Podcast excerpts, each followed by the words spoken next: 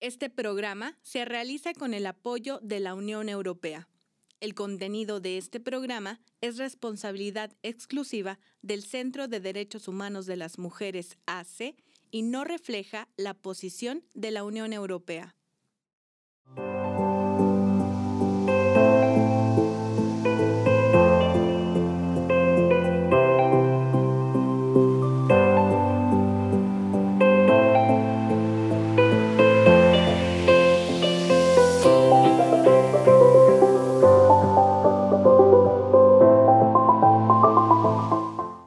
Hola, le doy la bienvenida a Nuestras Voces, un programa que realizamos desde el Centro de Derechos Humanos de las Mujeres AC y que es posible gracias al apoyo de la Unión Europea.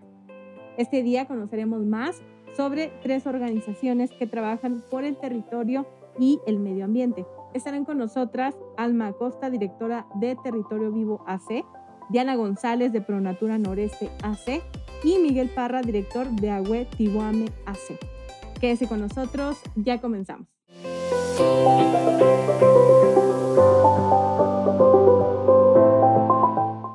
Damos inicio a las entrevistas del día de hoy y nos acompaña ya en el estudio Alma Acosta de Chihuahua, Territorio Vivo. Hace bienvenida, Alma. ¿Cómo Muchísimas gracias, muy bien, gracias a Dios. Bueno, me da mucho gusto que eh, nos acompañes para conocer un poco más sobre el trabajo que hace Chihuahua Territorio Vivo. Cuéntanos primero cómo nació, cuál fue la idea de crear esta organización. Esta organización la quería mi hermana, la licenciada Amada Costa. Ella fallece en el 2016. Eh, la asociación se creó en el 2013.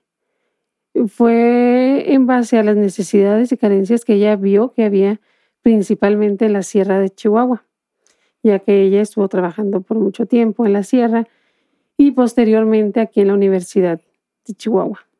De ahí empieza lo que es una iniciativa social y nos, nos registramos como asociación el 28 de agosto del 2013. Ok. Y eh, bueno, ¿cuál fue, ¿cuáles fueron los primeros casos que atendieron ustedes como organización? Los primeros casos fueron de chicos que venían de la sierra a estudiar a Chihuahua y que en ocasiones no tenían ni alimento, dónde quedarse. Eh, principalmente no podían contar con libros o equipo para realizar lo que era la carrera, por lo cual desertaban a muy corto tiempo. Nosotros estuvimos gestionando por ahí lo que fueron becas, estuvimos apoyándolos en alimentación generando un alimento al día en las instalaciones de la universidad. Este, de ahí hospedajes en los asentamientos indígenas de aquí de Chihuahua, donde ya habíamos nosotros colaborado como voluntariado. ¿Cuáles son los servicios que actualmente ustedes están ofreciendo? Ofrecimos en salud cuidados paliativos, eh, también lo que son estudios médicos y consultas.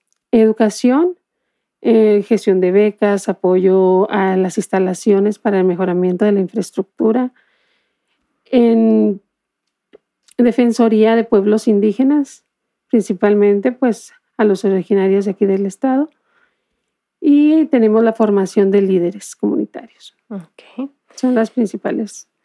¿A cuántas personas atienden actualmente? En sí es amplio. Por ejemplo, en la Sierra de Chihuahua traemos 1.100 personas las cuales son beneficiarias de, la asociación. local traemos cuatro asentamientos indígenas. Eh, normalmente de lo que son el Hospital General y el Hospital Central, tanto como el Morelos, nos envían pacientes de manera constante para el apoyo de medicamentos y gestoría. Y bueno, pues ustedes eh, continuamente están acudiendo a las comunidades o normalmente eh, su trabajo es aquí en la ciudad de Chihuahua vamos a las comunidades serranas, lo que son de tres a cuatro ocasiones al año. Eh, estamos de más tiempo aquí en Chihuahua. Okay. ¿Cuántas personas integran actualmente a la organización? Tenemos 14 voluntarios activos directos y lo que es el voluntariado rotativo. ¿Qué se necesita, por ejemplo, para hacer un voluntariado aquí en Chihuahua, territorio vivo? Principalmente se les realiza lo que es una pequeña entrevista para ver cuáles son las características y desempeño que pudiera realizar de manera más plena y satisfactoria a la persona y pues en ello se enfoca al área. Es principalmente, puede ser jóvenes desde los 12 años en adelante, sin límite de edad. Y nos, platicabas, Alma, que fue tu hermana la que empezó esta organización. Eh, ¿Conoces la historia de por qué, por qué eligió ponerle Chihuahua Territorio Vivo? Ella era licenciada en ciencias agrícolas. Eh, trabajaba mucho lo que era el campo y por ende sabía las necesidades de los pueblos originarios. Nace el nombre por la naturaleza, porque iba enfocado principalmente a la seguridad alimentaria y que estamos, somos un pueblo que se encuentra vivo, o sea, que no, no debe estar relegado, vaya. Chihuahua, por donde nace, que es en nuestro estado bello. ¿Cuáles son las comunidades a las que ustedes principalmente les dan estos eh, servicios de acompañamiento? Ahorita estamos desde Cuauhtémoc hasta Urique. Estamos trabajando las comunidades de Mogótabo, Bacajípare, Huetosachi, Huesárare, em, Bocoina, eh, Rochivo, Bahuinogachi, Panalachi y lo que es San Juanito, Cuauhtémoc, em, Rancho Colorado y todas las poblaciones aledañas. ¿Cuáles son las principales demandas de estas poblaciones? Principalmente la carencia de alimentos, de educación y posteriormente la defensoría de sus tierras. En el tema de la defensoría de sus tierras, Alma, em, ¿cómo es, cómo, cómo la población toma este tema de, estar en constante lucha por la defensa de sus tierras? Principalmente eh, somos un poquito apáticos. Decimos, no nos afecta, no apoyamos. Mas, sin embargo, son nuestros pueblos originarios los que son afectados y relegados. Cada vez hay más mm, familias taromaras en, la ciudad. ¿Por qué? Por falta de espacio, porque han sido eh, desalojados en, sus, en ocasiones de sus predios y tienen que venir a un mundo que literalmente no conocen. Entonces tenemos que ser un poquito más apáticos a esa situación y concientizarnos, no en ocasiones no es nada más para que vienen a pedir, ¿sí? sino es porque ya no pueden estar en sus tierras. O el hambre, tenemos comunidades que tienen una situación de hambruna exagerada, que pensamos que hay en África, pensamos que hay en otros lados y no vemos que realmente tenemos aquí en Chihuahua, en nuestra propia casa, necesidades muy tangibles. Ok. Mm, y bueno, eh, ¿cuál es la cómo se tuvieron que adaptar ahora por el tema de confinamiento para que sus servicios pudieran seguirse ofreciendo. Eh, recortamos el personal que estaba en las instalaciones al 50%, el otro 50% estuvimos trabajando en campo de manera directa con, con las personas.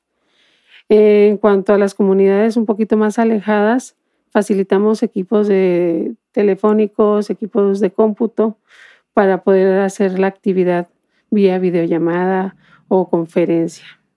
Enseñar, fue enseñar a los líderes de las comunidades a utilizar la tecnología para poder trabajar. Y bueno, ¿cuáles eh, han sido ya a lo largo de estos ocho años que ya tienen ustedes trabajando, cuáles serían los principales obstáculos o retos que tuvieron que enfrentarse? Uno de los principales es que la asociación no recibe apoyo de gobierno. Entonces, todo es por donaciones de particulares y de micro y pequeña empresa. Entonces, tenemos que tocar muchísimas puertas para que sea eh, cumplido el objetivo, vaya que tengamos la meta. También estuvimos mm, generándonos metas a corto y mediano plazo. Esto para poder enfocar y alcanzar todos los objetivos que estamos trabajando. Actualmente nos alineamos a trabajar con la Agenda 2030 de la ONU para poder este, dar un mejor servicio. También uno de los obstáculos que tenemos muy reciente es que nos fueron vandalizadas las instalaciones de la asociación, eh, donde fue pérdida total hace dos meses. Hace dos meses. Sí, sí, es muy reciente. Sí. Y eh, bueno, ustedes han levantado, ¿qué trámite legal se lleva a partir de este ataque que vivieron ustedes como organización? Eh, solicitamos apoyo a Fiscalía, pues decimos obviamente lo que es la demanda correspondiente y solicitamos el apoyo de protección al personal de, de las instalaciones, principalmente pues al área directiva, que somos los que hemos estado un poquito más atacados en ese aspecto. Ok. ¿A cuántas, cuántas personas eh, se de la organización actualmente se sienten eh, vulnerables por esta situación? Alma? Mm, somos cuatro personas, que es lo que es la mesa directiva en sí, las que estamos siendo atacadas y acosadas eh, de manera personal y directa. Es un tema muy, eh, muy delicado, ¿no? Sobre todo en un país en el que eh, el activismo y las organizaciones de la sociedad civil, las personas que defienden territorios de personas indígenas, pues eh, siempre, eh, tienen que vivir este tipo de violencias, de acoso, de, persecución, etcétera. ¿De dónde, Alma, eh, tomas tu valor o fuerzas para, para seguir haciendo tu trabajo? Principalmente de mi familia. Son los que me apoyan de manera directa.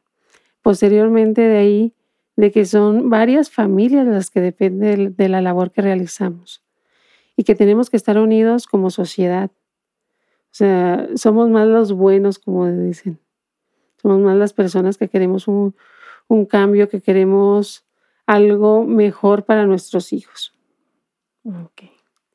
Y eh, bueno, ¿cómo, ¿cómo, puede la sociedad chihuahuense ayudar a, a, la organización? Pueden realizar lo que son donaciones, pueden ser en especie, en efectivo, pueden eh, dar servicio de voluntariado con nosotros. Nosotros podemos liberar servicio social, podemos liberar prácticas también a los jóvenes que se encuentran actualmente estudiando y este sirve un poquito para concientizarse y apegarse a las necesidades. No solo decir soy médico, soy abogado, soy X profesión, sino decir yo contribuí a este cambio. Así es. Y bueno, pues algo más que te gustaría agregar a esta entrevista. Pues de antemano darle las gracias por la invitación. Eh, esperemos y esto sirva para motivar e incentivar a, a la población chihuahuense a continuar. No necesariamente tenemos que ser parte de una asociación, podemos ser voluntarios activos o de manera esporádica. Sí. Entonces, igual, a lo mejor tenemos el vecino de enseguida y no nos damos cuenta si come, si no come, si es un adulto mayor que vive en abandono. También nos pueden contribuir informándonos de los casos. Nosotros trabajamos también con adultos mayores en situación de abandono aquí en Chihuahua, teniendo nosotros 70 casos ya identificados. Ok, qué importante. Entonces, es parte de...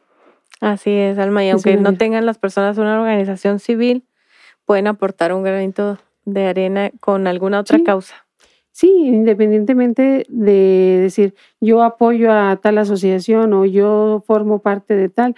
No, yo formo parte de la ciudadanía chihuahuense que quiere un cambio. Que si veo que a mi vecino le falta un vaso de agua, con gusto voy y se lo ofrezco. Ese es el cambio que nosotros como asociación queremos impactar. Es un cambio basado en valores, basado en el amor al prójimo. Y finalmente, si nos pudieras eh, compartir las redes sociales de la organización para poder encontrarlos y o su página web o algún teléfono para más información. Claro que sí, teléfono tenemos el 656-595-6792. Eh, tenemos en Facebook nos encuentran como Chihuahua Territorio Vivo AC, igual en Instagram. Eh, estamos pues abiertos a sus órdenes en WhatsApp, en este, vía llamada. Estamos 24 horas activos.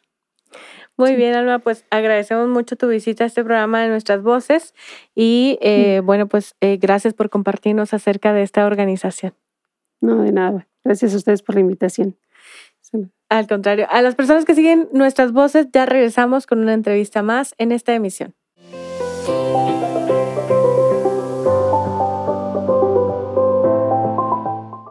Gracias por continuar en el programa de nuestras voces. En estos momentos ya me acompaña Diana González, quien es encargada del área de comunicación de Pronatura, eh, Pronatura Noreste. Bienvenida, Diana, ¿cómo estás? Muchas gracias. Eh, pues estoy muy contenta de estar con todos ustedes. La verdad es que me entusiasma mucho poder acompañarlos y hablar de lo que hacemos aquí en Pronatura Noreste. Bueno, primero que nada, cuéntanos tú desde dónde, eh, de, dónde estás y, eh, y, luego ya cuéntanos un poco qué hace Pronatura y cómo nació. Pues mira, eh, nosotros estamos ubicados en Nuevo León, específicamente en Monterrey, y Pronatura Noreste es una asociación civil que se dedica a la conservación y nace en el año de 1998. Realmente ya tenemos 23 años de experiencia eh, pero pertenecemos a un grupo, a un sistema de pronaturas, son varios, pero nuestras regiones son, son cuatro ecorregiones y nos toca estar en el noreste del país haciendo conservación en diferentes proyectos, donde nuestros principales ejes es generar conocimiento, eh, hacer restauración ecológica y sobre todo generar conciencia y educar a, generar educación ambiental para nuestras próximas generaciones, que bueno, ya son, son cortas. Las cuatro ecorregiones que nosotros abarcamos es la Sierra Madre, la Sierra Madre Occidental, la Sierra Madre Oriental, el desierto chihuahuense y las ecorregiones tamaulipecas y humedales que, que con, comprenden los estados de Chihuahua, Coahuila, Nuevo León, Tamaulipas, San Luis Potosí, Zacatecas y el norte de Durango. Ese es nuestro quehacer diario para conservar especies endémicas que estamos en zonas semiáridas. Entonces, la verdad es que es muy complejo eh, a veces tener el abastecimiento de agua o tener ciertas especies que se van deteriorando y entonces nuestra misión es hacer proyectos en pro de la conservación qué importante y qué necesario eh, que, este trabajo se realice, Diana. ¿Desde cuándo nació ProNatura? Desde el año de 1998 y te digo que ya son 23 años. La verdad es que siempre ha sido un equipo que se ha comprometido, eh, está comprendido por biólogos, está por eh, forestales, está por, eh, es trabajo multidisciplinario, vaya, también comunicólogos, diseñadores, licenciados en administración, abogados. La verdad es que somos un equipo muy fuerte que, que todo el día está eh, permeando a la sociedad de que tenemos que hacer algo por, por, nuestro medio ambiente, por la naturaleza, y más en estos tiempos que, que nos ocurrió una pandemia, ¿no? Y todos los servicios ecosistémicos que no nos damos cuenta que, que son indispensables y básicos. Así es, y eh, bueno, ¿quiénes o cuántas personas integran eh, Pronatura? Nos comentas, pues están, están por regiones, ¿no? A ustedes les toca la parte de todo noreste que eh, más o menos cuántas personas hay detrás de las Pronatura. Mira, pareciera que específicamente en el noreste de México, que es donde yo pertenezco, Pronatura Noreste, eh, somos poquitas, pareciera que somos demasiados, pero realmente eh, como parte de la asociación somos alrededor de, de, 40, de 40 especialistas. Sin embargo, trabajamos muy de la mano con comunidades. Entonces vamos incrementando. Realmente somos poquitos, pero los esfuerzos son muchos porque tenemos aliados en conservación, tenemos eh, a nuestros donantes, académicos y también pues siempre se abre la brecha a que trabajemos sobre todo con la sociedad. En el tema de la restauración, ¿qué es lo que ustedes hacen eh, principalmente? ¿Cómo, ¿Cómo se realizan estos trabajos? Mira, los trabajos de restauración son diversos de, de, acuerdo a la zona, porque como te había mencionado, eh, pues somos, somos diferentes áreas.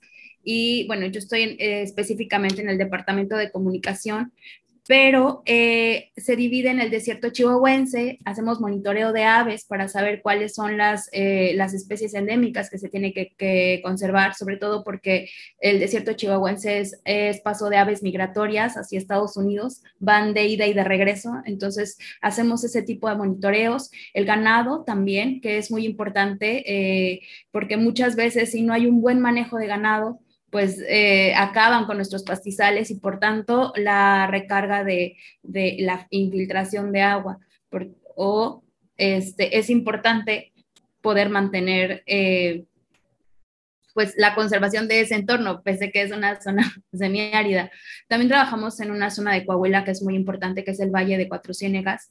Eh, eh, nuestro responsable, Oscar Leal, se encarga de, hacer todos estos trabajos de conservación en conjunto con las comunidades y, con gobierno y con donantes de poder mantener el valle, ¿no? Por, porque justamente el valle es un lugar único, es el oasis en medio del desierto, entonces eh, es, la, es el origen de la vida, se cree, porque ahí surgen los estromatolitos, ¿no? Que son las cianobacterias que se alojan y producen el oxígeno. Entonces, la verdad es que es algo muy importante el valle y que no tiene que desecarse. Entonces, eh, tenemos varias notas que pueden consultar en nuestro sitio web acerca del tema y del seguimiento que hemos dado.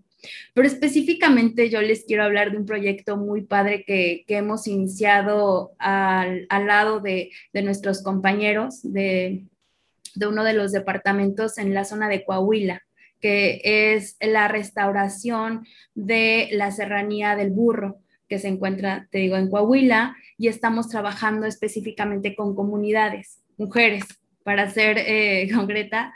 Y la verdad es que estamos muy entusiasmados. El proyecto inició hace dos años eh, en conjunto con Constellation Brands y hemos trabajado a lo largo de dar seguimiento y sobre todo de trabajar con las comunidades, porque eh, esa zona específicamente en el 2011 ocurrió un incendio gigantesco que dañó a dos, 250 mil hectáreas que fueron destruidas en un mes.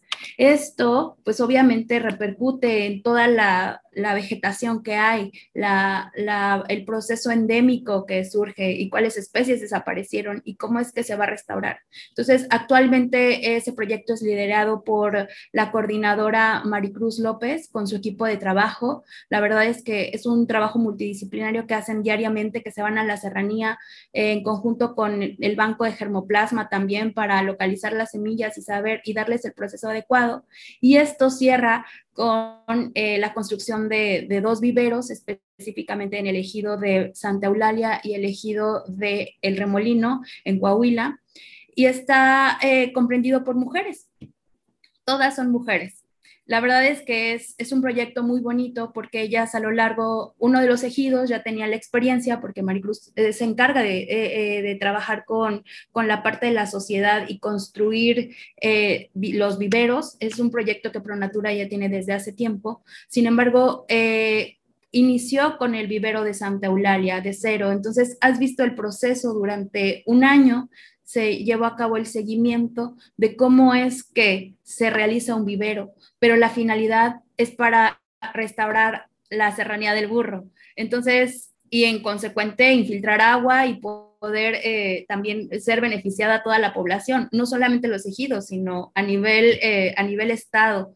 Entonces, la invitación es, es grande. Siempre nosotros creemos y en la convicción de generar sinergias con academia, gobierno eh, eh, sector privado y las ONGs, porque es un compromiso compartido. Entonces, ese proyecto así se compone y pues las mujeres hacen gran, gran esfuerzo por, por hacer estas acciones de restauración, que ellas solas son las que se motivan todo el tiempo y pues lejos de eso es también generar empleos, ¿no? Para, para la, misma población, a las familias, y que también hay un cambio de, chip en la sociedad, no solamente que es responsabilidad, siempre buscamos quién este, sea responsable por mantener nuestros ecosistemas y realmente nosotros debemos empezar por uno mismo. Entonces yo creo que es muy importante este proyecto, específicamente nos entusiasma mucho. Desde el Departamento de Comunicación hicimos el seguimiento durante un año con, con, todo el equipo de trabajo de, del departamento y fuimos a hacer grabaciones, a tomar fotografías, a empatizar también con, con, las, este, con las señoras que estaban ahí, que integraban los grupos, porque pues no te conocen y tienes que tú vivir con ellos, tú vas haciendo un acompañamiento, no ellos van a posar para ti, lo que normalmente este, se hace en, en la parte de comunicación, hacer un seguimiento de proyecto. Y es donde nos comprometimos a hacer una serie que se llama justo Mujeres en la Conservación, Y eh, la verdad es que está en nuestro canal de YouTube, Pronatura Noreste MX. Lo pueden buscar. La verdad es que eh, te pone la piel chinita porque es un seguimiento y también habla de cómo se van fortaleciendo ellas como mujeres y cómo van desarrollando sus capacidades y que volvemos un poco al tema de género que se vuelve un poco delicado pero yo creo que en este proyecto aprendimos de ellas. Si nos vamos a, la parte social, aprendimos de ellas. Son mujeres que, van y, agarran la pala y construyen y generan ideas y todo porque quieren hacer un mejor entorno para sus hijos y los involucran, ¿no? Los involucran, eh, mira, estoy haciendo la serranía, participaron con nosotros con mensajes eh, de cultura para el Día Mundial del Agua y la verdad es que lo hicieron fantástico, pero es por la sinergia que se genera a través de este proyecto. Y la verdad es que estamos muy entusiasmados. Es una serie, pues obviamente este proyecto es a 10 años, entonces estarán escuchando mujeres en la conservación para largo para ver cómo va la, eh, cómo va el proceso. Por lo menos a mí me tocó que el vivero no lo tenían y en, en, el ejido de Santa Eulalia y ahora ya lo tienen. En el remolino, a diferencia de que ellas ya tenían experiencia, Ahorita ellas sufrieron una, bueno, el, el, diciembre pasado sufrieron las heladas, ¿no? Pero que las heladas son benéficas también porque matan plagas, o sea, nos estaban explicando porque ellos empiezan a conocer su entorno y conocen la importancia que es generar eh, un vivero, que va más allá de, de, generar o tener un empleo, sino el del trabajo en equipo, de, de poder eh, ser fuertes, de que no importan los retos, que no me voy a salir de mi entorno por irme a otro lugar cuando tengo esta apropiación a mi, a mi sitio y voy a hacer que ser, hacerlo mejor por él.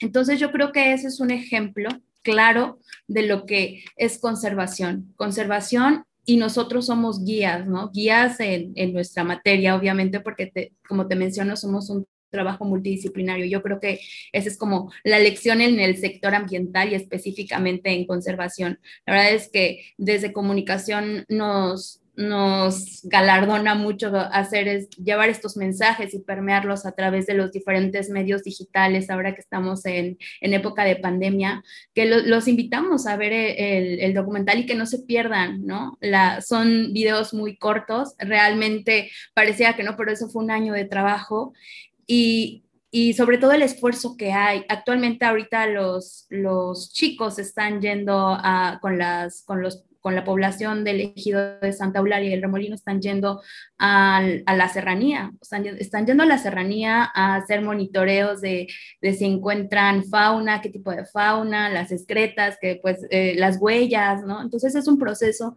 y es un contar historias porque no sabemos qué hay detrás, no nada más es voy a poner o voy a, plantar un árbol o voy a sembrar las semillitas, sino qué pasa después y en qué va a repercutir en la infiltración de agua, en mejorar el oxígeno, en retribuir esa zona que fue incendiada, específicamente de ese proyecto. Y así como ese, pues Pronatura se encarga de trabajar de la mano con diferentes, diferentes sectores en aves, te digo, el, el tema de agua, también este, está un área muy importante, están trabajando en Chihuahua con el ganado, entonces, de un, un ganado sostenible. Entonces, la verdad es que estamos muy contentos de poder... Eh, cambiar y hacer ese chip de, de, cultura ambiental, pero una cultura ambiental muy bien fundamentada. Yo creo que es la base que antes decían, ay, es que la sequía, ¿no? Digo, y más nosotros que estamos en la zona norte eh, de México, dices, ay, pues es que la, sequía, hablaba, he escuchado en, en diferentes, eh, de, diferentes sectores, la sequía pues va a tardar y no, hemos vivido una sequía estos últimos años, ha sido más fuerte. Eh, yo soy originaria de, de Morelos, de, la eterna primavera, y realmente cuando me mudo para la, la zona semiárida, comprendes y entiendes y valorizas más tus recursos. Entonces yo creo que esa es la invitación, no importa dónde estemos, pero siempre es valorar lo que tienes. Y mira, las consecuencias las estamos haciendo. Estamos en un confinamiento que pues los picos bajan, suben. Afortunadamente pues ya están las vacunas, pero aún así pues estaba escuchando que hay una ola que se disparó. Entonces sí debemos de, de retribuir a, a, nuestros ecosistemas porque también es un, es, un estrés de, de la biodiversidad, es una manifestación, ¿no? Yo lo veo así. Así es, y luego en cualquier tipo de, zona que te encuentres, el trabajo que hagas repercute en todo el país, en, Latinoamérica, en todo el mundo, ¿no? Finalmente eh, es, un, es un ciclo continuo. Y me parece muy interesante, Diana, eh, sobre ese proyecto que nos hablas de mujeres en la conservación, eh, sobre todo porque no solo se beneficia al ecosistema, sino también a estas mujeres que se están involucrando en un crecimiento personal y un sentimiento de arraigo, como tú lo mencionas. Eh, Diana, ¿cuántas mujeres están involucradas en, este proyecto? Mira, son alrededor, mm, por grupos, digo, esos son como la base, son, son 60 mujeres, más menos, porque pues muchas veces pues se van rolando o van disminuyendo, unas entran, otras salen, pero algo que, que me gustaría compartir es que a lo largo de yo ver el proceso de, de, este, de esta comunidad de elegido de Santa Eulalia, la verdad es que fue un arraigo completo también de yo cuando voy a Santa Eulalia.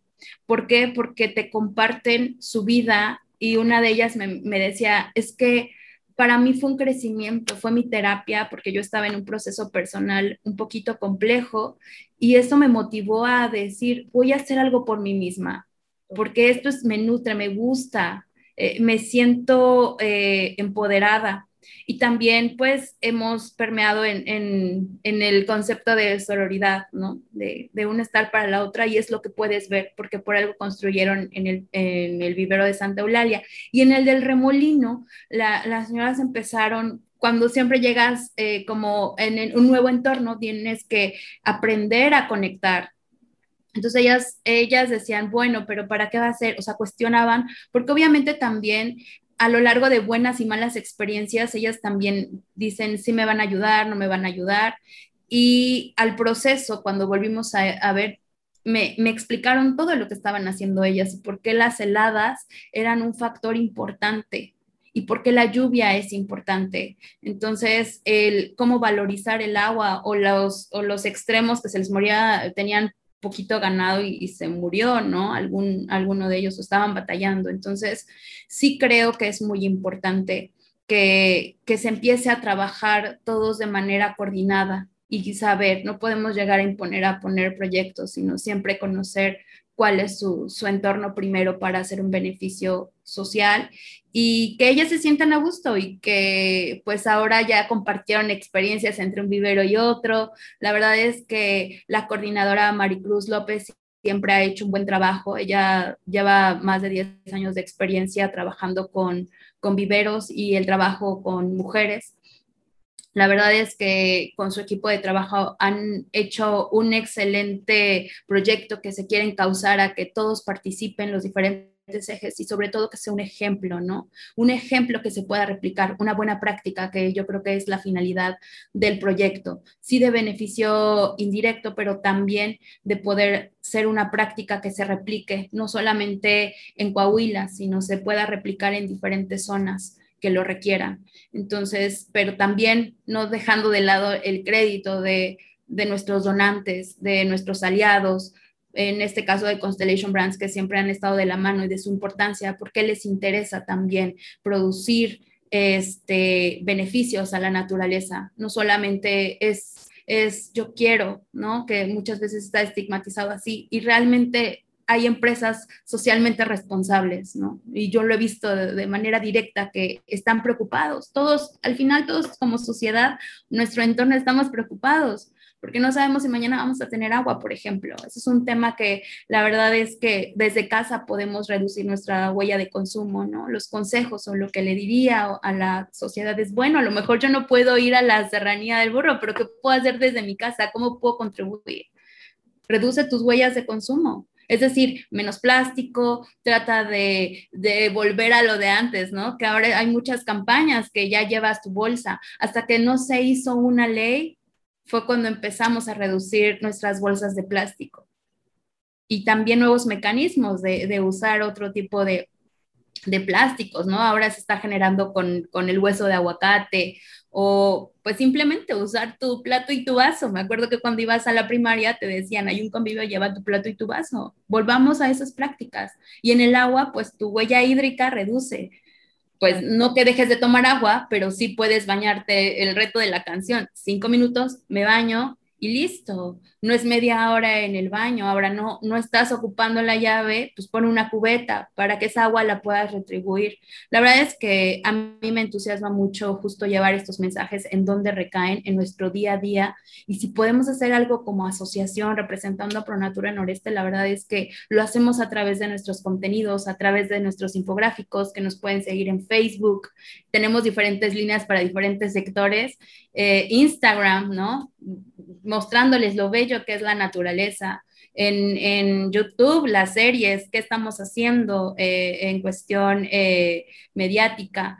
En redes sociales, específicamente en Facebook, pues estamos compartiendo infografías que puedes utilizar y replicar y que estamos, obviamente tienen una revisión científica y que pues también hacemos los monitoreos y los técnicos van y nos comparten información para nosotros como comunicación poderlos dar y dejárselos al alcance de, bueno, esta es, esto es lo que tienes que hacer, esto es lo que... Es información confiable, ¿no? Completamente que es nuestro objetivo, ¿no? Ser una fuente confiable. Y pues en Twitter, síganos en noticias, arroba pronaturales, la verdad es que son noticias inmediatas, estamos moviéndonos a través de los medios digitales eh, para hacer permear el mensaje que, estamos compartiendo hoy.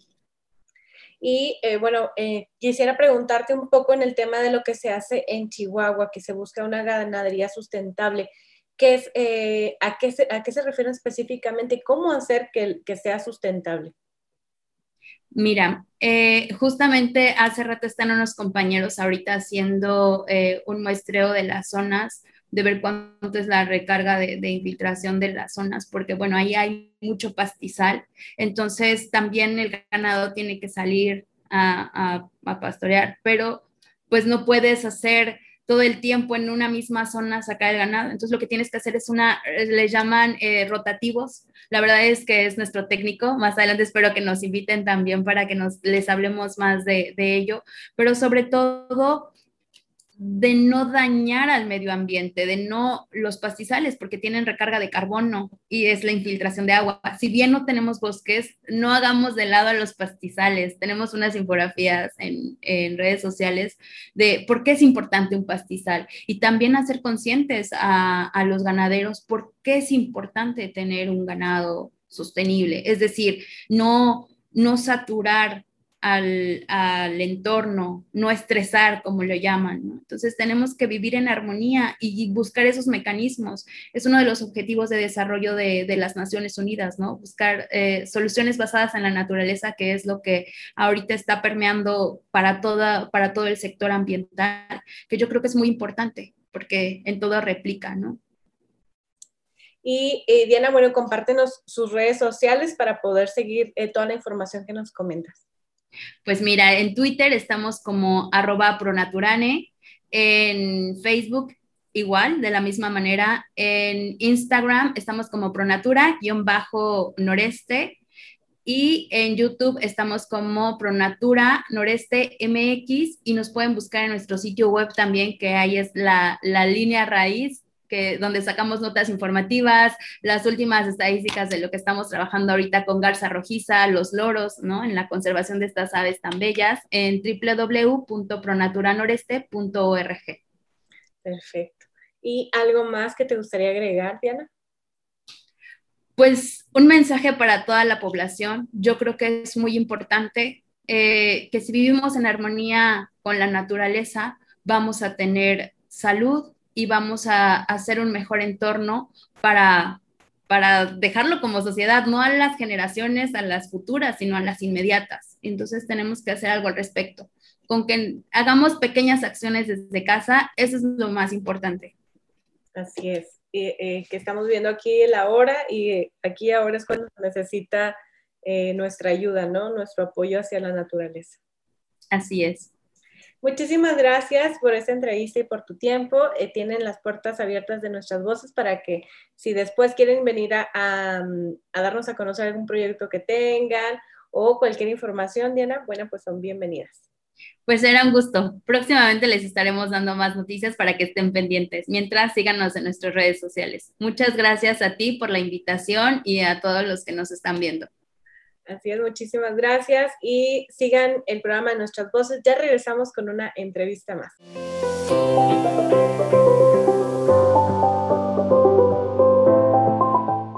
Gracias por continuar en el programa de Nuestras Voces. Ya tenemos en el estudio a nuestro siguiente invitado, que es Miguel Parra, director de la organización Agüe Tibuame AC.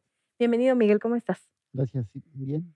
Nos da mucho gusto tenerte en nuestras voces ahora de manera presencial. El año pasado estuviste por ahí en uno de nuestros programas, pero todavía en plataforma virtual, sobre todo por, por este tema de, confinamiento.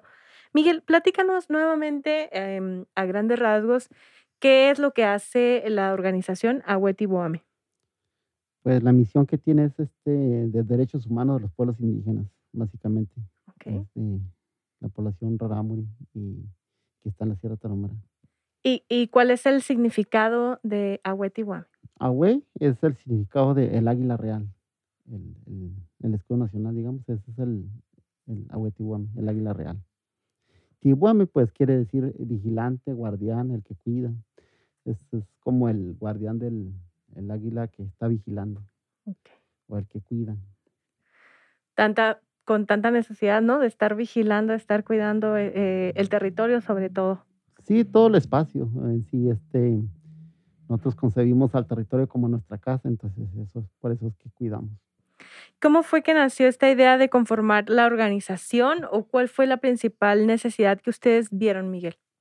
Esta idea nació desde que creo que, pues, de las de tantas cosas que hemos tenido en esta historia que tenemos desde los años 80, que empezaron nuestros padres a luchar por el territorio, que lo reconocieran y que finalmente pues no fue reconocido, no les fue este, reconocido pues para ellos.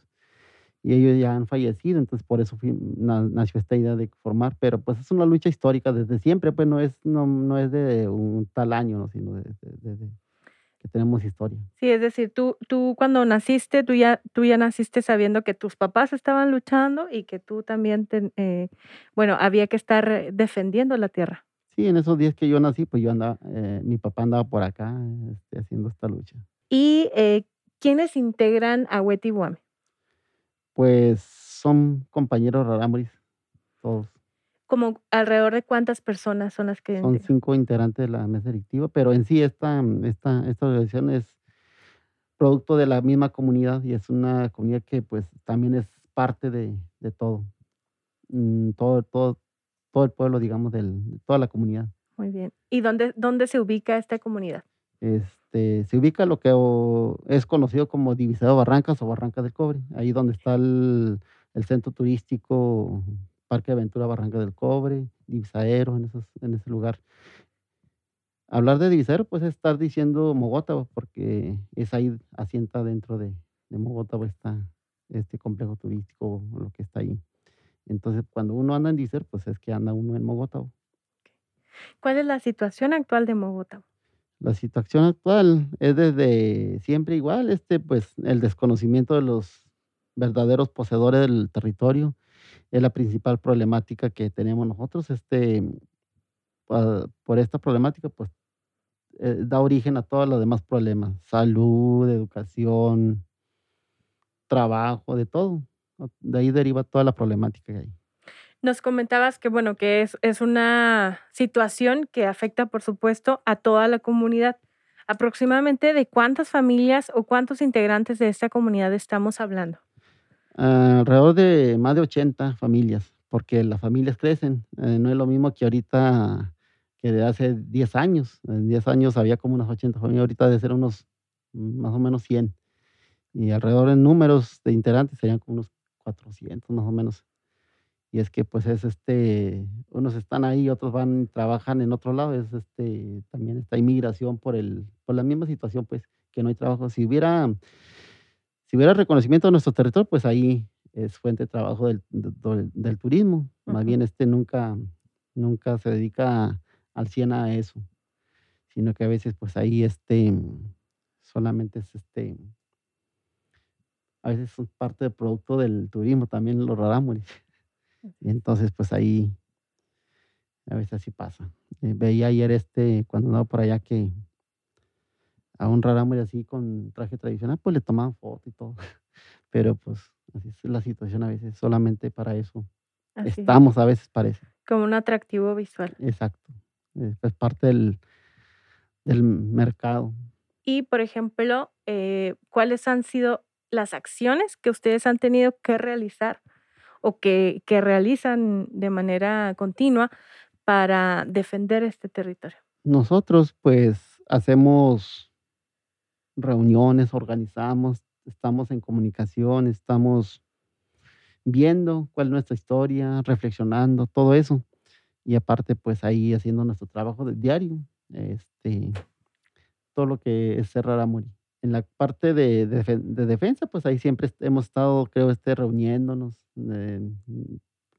a partir de hace 10 años, más de 10 años, ya más, con más este seguido, porque pues es cuando nos llegó con una cosa que, nosotros no, veíamos, pero que nos querían este, desterrar de, esa, de este lugar donde hemos nacido.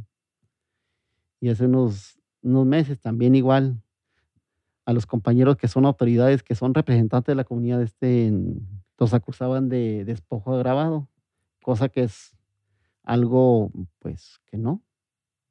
No cabe pues el asombro que, que, te digan este el lugar donde has nacido y que te digan que, que no, que no eres de ahí o que, estás invadiendo un lugar que no es tuyo, donde has nacido, donde tienes tu casa, donde está la escuela, el panteón, la iglesia, todo todas las cosas que hay en, en la concepción rarámuri del territorio.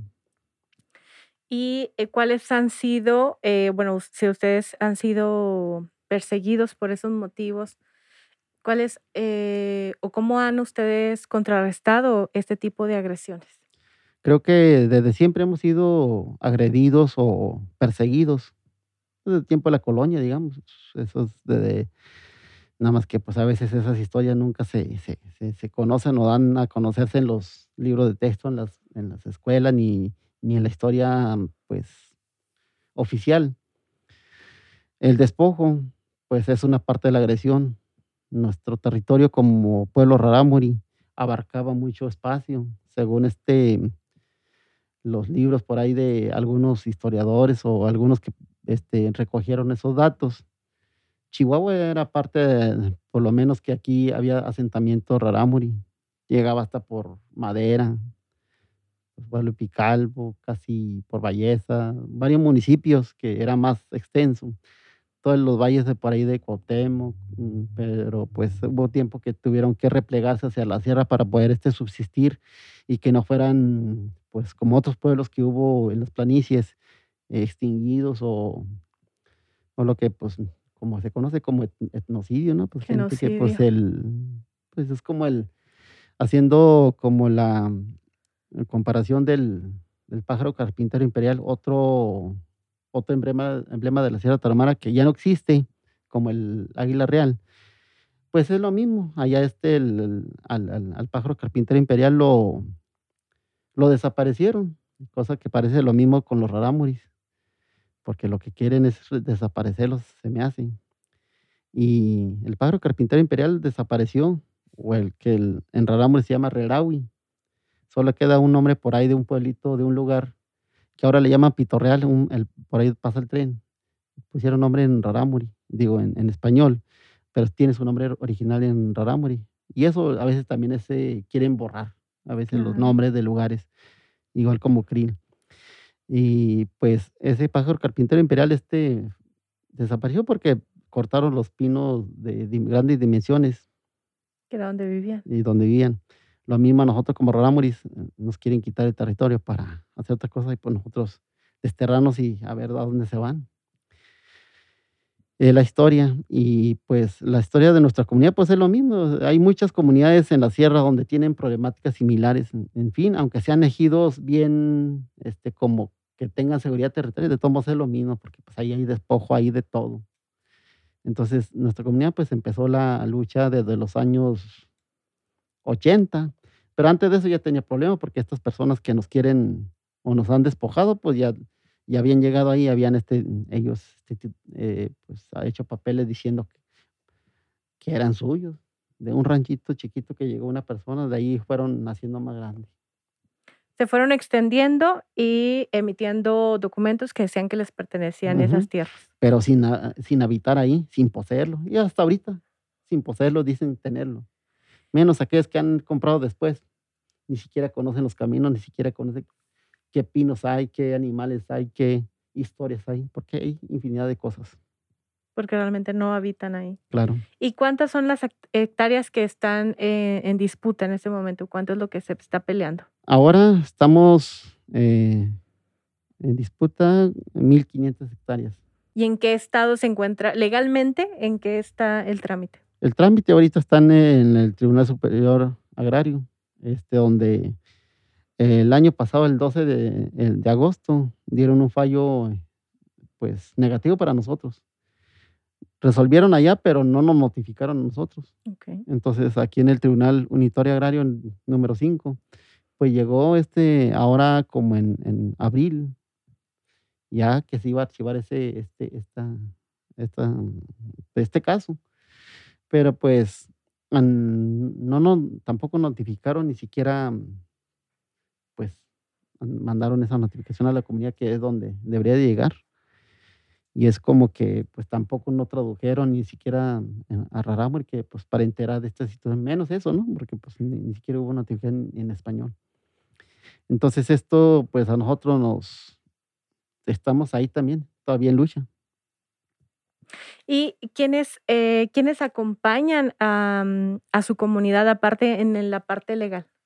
Pues tenemos un equipo de jurídicos que por ahí este, nos apoyan en esto. Los abogados que tienen pues preparación en lo, en lo agrario.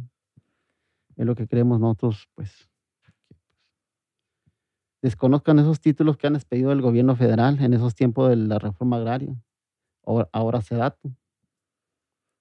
Porque le- em, evidentemente, pues eso fue dado estos títulos a otras terceras personas desconociendo a las personas que vivían ahí, a la gente rarámuri. Y sabiendo que hay ahí, pero pues había mucha corrupción y demás cosas que hay en esos en estos tiempos también todavía, pero pues igual en esos tiempos había sido lo mismo. Y es así como obtuvieron esos títulos, porque pues no hay otra forma que puedan acceder a ese reconocimiento a otras personas. Podrán haber despedido esos testimoniales, lo que quiera que tengan ahí, pero pues eso es, nuestro territorio es histórico, no es un territorio que pues que después de la revolución hayan repartido, sino que nosotros venimos conservando desde siempre. Si fuera otra realidad el pueblo rarámuri, pues tendría un territorio muy grande y que no estuviera dividido en, en ejidos, en comunidad, porque nuestra forma de vida es distinta a los a la propiedad que pues dice el artículo 27 de la, de la Constitución, que es lo del, de las propiedades sociales. Entonces nosotros pues tenemos otra forma. Debería en el, en el país de haber, debería de haber una cuarta forma de propiedad, lo que es este, una comunidad indígena, un- una propiedad ancestral, una propiedad distinta a lo que ahorita se maneja. Y eh, ¿cuándo se, si ustedes tienen alguna fecha cercana para la revisión o para darle continuidad? Pues nosotros ahorita en estos momentos estamos haciendo esas, esas revisiones, siempre estamos pendientes de eso, pero hay veces que, pues, como le digo, si está en la Ciudad de México, pues es difícil, más cuando en esto, con la pandemia, pues era muy difícil el año pasado, entonces por eso hicieron esta situación de que nos, nos- no nos enteramos y pues porque tampoco no hicieron esa, ese trabajo que ellos tenían que haberlo hecho, notificarlo y no. Y es en contra de eso que estamos nosotros impugnando a que, pues, que no hicieron bien las cosas allá. Así es. Y la comunidad, ¿cómo, eh, cómo se encuentra? ¿Cuáles son sus expresiones actualmente? Eh, ¿Se sienten eh, con mucha persecución? ¿Están en la resistencia? ¿Cuál mm, pues sí, cuál es el sentir que manifiestan? Bueno, como nosotros como Rarámuri siempre sabiendo, sabedores de que nosotros somos los posesionarios y dueños de este territorio, nosotros Ok. siempre andamos haciendo los trabajos que nos corresponde hacer al- Sus el día, actividades sí, este, cotidianas. de hacer todo lo que hay ahí. Si es que es- siembran, pues siembran. Si tienen ganado caprino, pues ahí lo cuidan o, o vacuno y así. Pocas, pero pues, como es la cierre, pues no se da mucho para eso. Pero sí, este, ahí se vivía el diario, ¿no? Ahí haciendo trabajos, construyendo casas y así, pues, este, donde viven ellos y y todo eso lo que es ser Rarámuri, pues ahí trabajando. Ahora con lo de turismo, pues también igual este, desde los años 60 que empezó el 61 que empezó la correa de tren, pues ahí empezaron a ofertar este curiosidades, este recuerditos, piedritas. Primero empezaron con eso y después este ya con más cosas.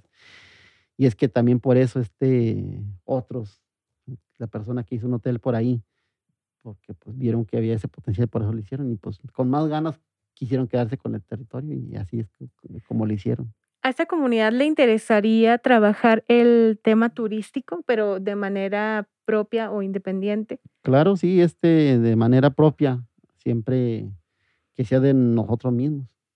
Eh, porque nosotros, aunque por ahorita, ahora hay este grandes desarrollos turísticos ahí, por ejemplo, el Parque de Aventura, pero pues no somos parte de eso. Nosotros deberíamos ser los primeros en, en ser los accionistas de este, porque es nuestro patrimonio, entonces deberían ser los accionistas mayoritarios, pero no lo es así, entonces pues es otra situación la que se vive ahora.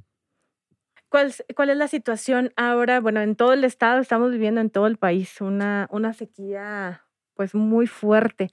¿Cómo, ¿Cómo lo están sobrellevando ustedes?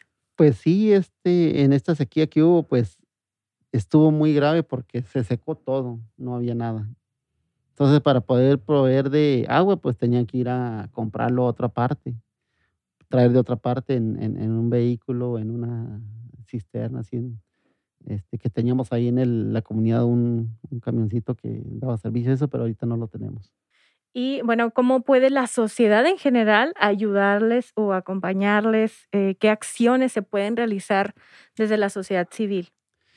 desde la sociedad civil en general, de la ciudadanía. Entonces yo creo que lo que necesita es reconocer al pueblo rarámuri, al pueblo indígena del estado de Chihuahua, que a veces, muchas veces, este, pues le dan el, de alguna manera, este, mm, como que, representa a veces, por ejemplo, los maratones, ultramaratones, entonces a veces, pero también deberían de hacer otras cosas a veces también. Hay muchas veces que hay mucha discriminación, lo vemos en las redes sociales, este, a veces por ahí afloran sentimientos que a veces traen, pero creo que no debería ser así, pero pues a veces eso hace que divida a la sociedad. Y yo creo que deberían de considerar también que pues parte de la, lo que es México, su población es mestiza, entonces el mestizaje pues se da por los pueblos indígenas y de otras, de otras culturas, entonces al ser un mestizo, entonces deberían de reflexionar que su mexicanidad viene de la raíz del, de aquí, del, de esta tierra. Y por lo tanto, entonces deberían de reflexionar para este, pensar en qué, de dónde vienen, buscar su raíz. Y de esa forma, pues México le iría mejor. Sería una potencia, digamos, sería otra cosa.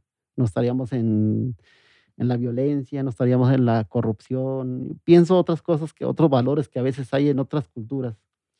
Por ejemplo, en la cultura de pues hay lo del Corim, a veces que es mal entendido, pero que pues a veces eso puede ayudar el corima puede significar varias cosas, no, no, no, necesariamente la dádiva, eso es otra cosa.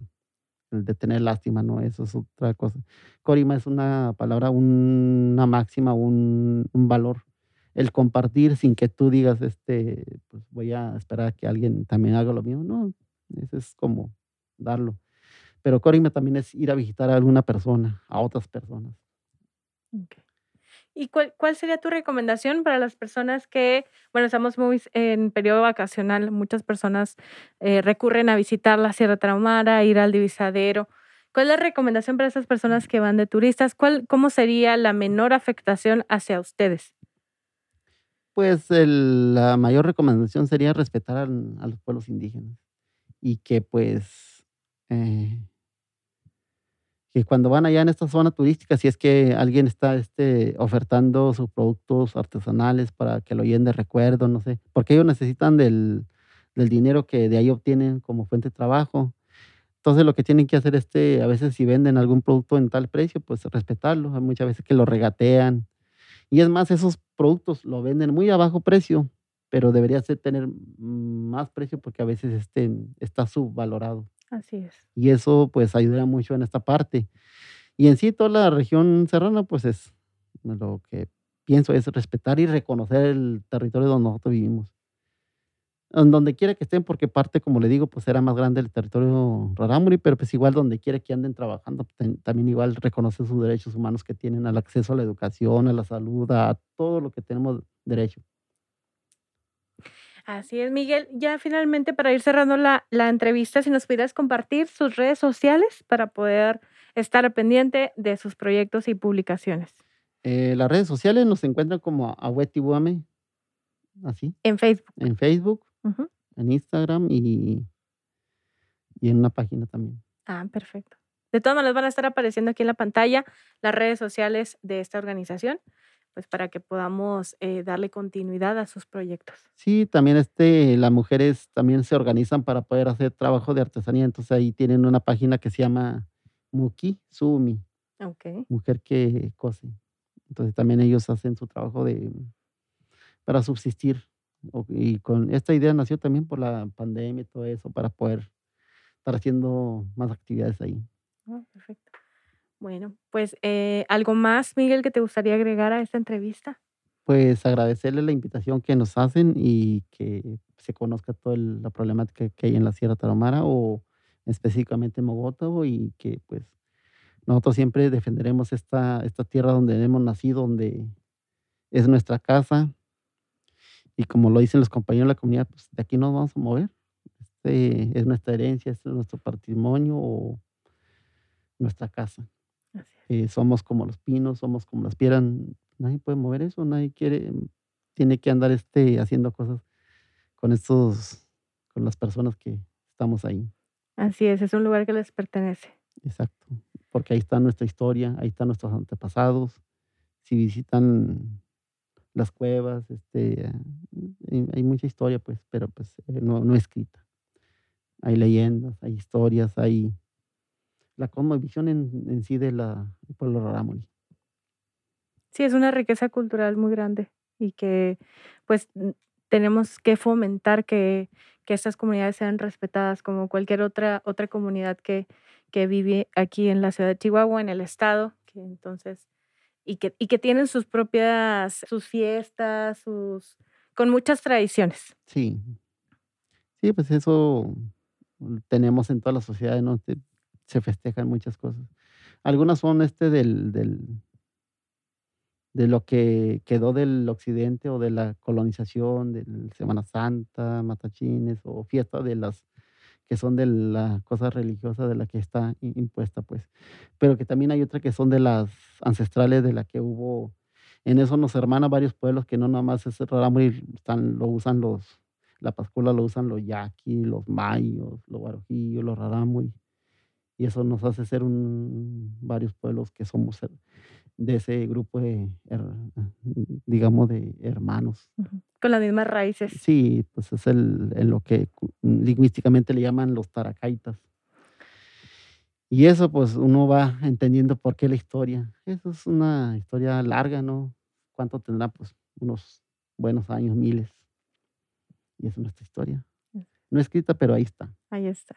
Pues muchísimas gracias, Miguel, por haber estado en este programa de Nuestras Voces y por pues habernos compartido tanta, tanto conocimiento y tanta información acerca de esta organización y todo su trabajo. Gracias a ustedes. A las personas que siguen esta emisión, ya regresamos para el cierre.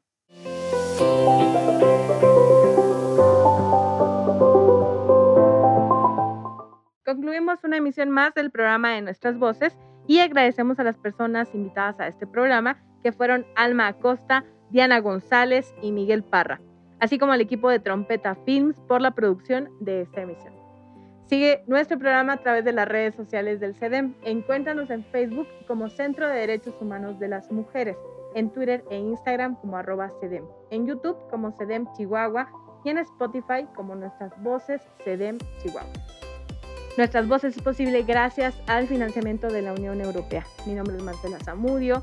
Gracias por acompañarnos. Le esperamos en nuestra próxima emisión el 28 de julio para hablar sobre las organizaciones Mukira y Adela. Recuerde que este programa se transmite a través de las redes sociales del CEDEM en un horario de 12.30 del mediodía. Este es el tiempo de Chihuahua. Agradezco su tiempo y lo espero en la siguiente emisión. Hasta pronto.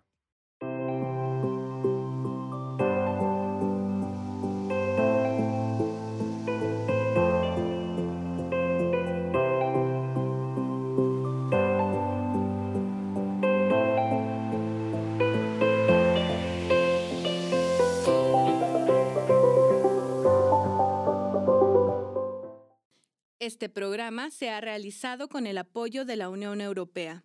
El contenido de este programa es responsabilidad exclusiva del Centro de Derechos Humanos de las Mujeres AC y no refleja la posición de la Unión Europea. Las opiniones aquí vertidas son responsabilidad de quienes las emiten.